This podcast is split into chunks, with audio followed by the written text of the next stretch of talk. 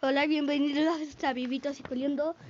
Hoy les vamos a leer Soy el gato. Nos quedamos en la página 46 en juguetón. Por distraerme tan distraerme de esa forma es lo malo de ser un gato juguetón. Es donde nos quedamos. con el con el paso de los días había comenzado a gustarme visitar de vez en cuando la casa de las de los Caneda y enterarme de las cosas que decían. Algunos pensarán que soy un chismoso, pero yo creo que no. Una cosa es espiar y otra cosa diferente es informarse para ayudar a mi amo. Además, el mundo es libre. Los que los que están mal son los humanos que se creen con el derecho de llamar a esto o el otro mi propiedad o a ponerle límites a la tierra, el agua y hasta el cielo. Y, pero, y peor aún, hasta, piden dinero por poderlo usar. Se, se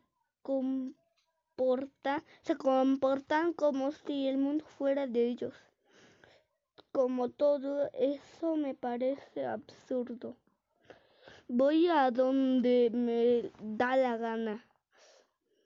Aunque me queda claro que me queda me queda claro que al final si un humano no está de acuerdo con que yo ande libre en su jardín, seré molido a palos y el, y el asunto de la de la ley del más fuerte sigue siendo real.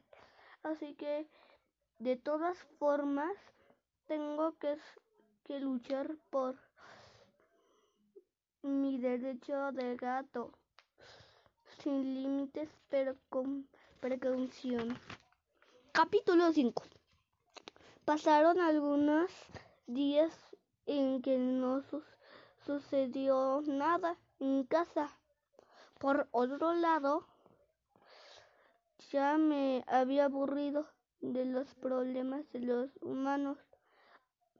Así que decidí ocuparme de mí, de mí y hacer algo útil.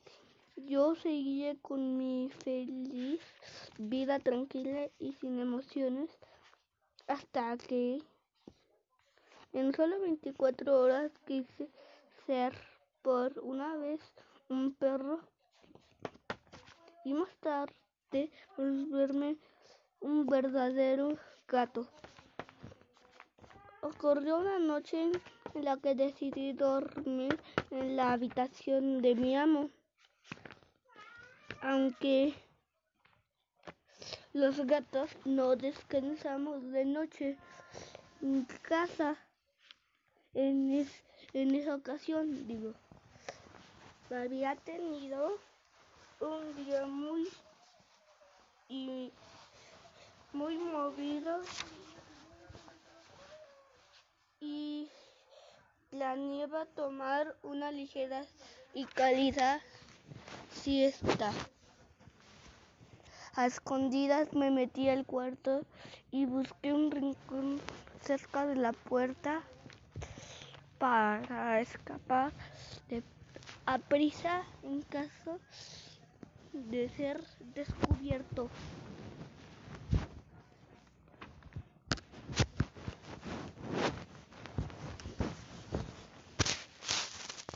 Así pasaba la noche, en calma, cuando de pronto me despertó el sonido de unos golpes en una ventana de la cocina. Por un momento creí que era uno de los ratones que entran a la casa, pero no tardé en darme cuenta que ese no era uno de los sonidos que ellos solían hacer. Me mantuve quieto y atento entonces hoy una de las ventanas abría. Fui en silencio a la cocina y descubrí un olor distinto a los que estaba acostumbrado. Sin duda era un humano.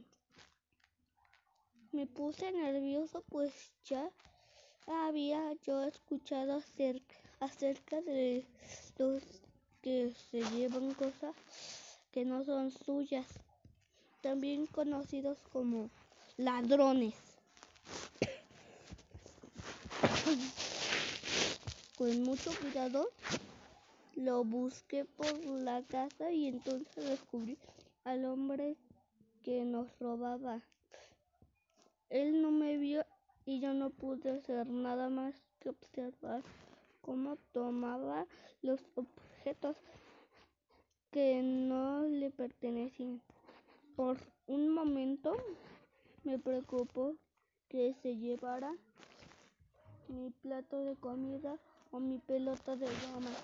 En ese momento fue cuando deseé ver un perro grande y fuerte para atacar al.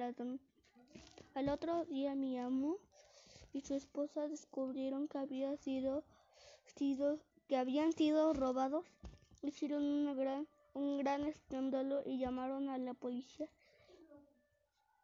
que llegó de inmediato. Más tarde los fue a visitar un viejo amigo llamado Tatara. Tatara. Resulta que él había regalado a la esposa de mi amo la caja de ñames que les había robado. Este hombre no veía mucho de vista.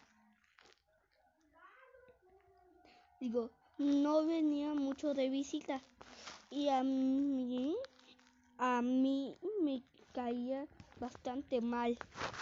No me daba buena espina. Luego entendí por qué.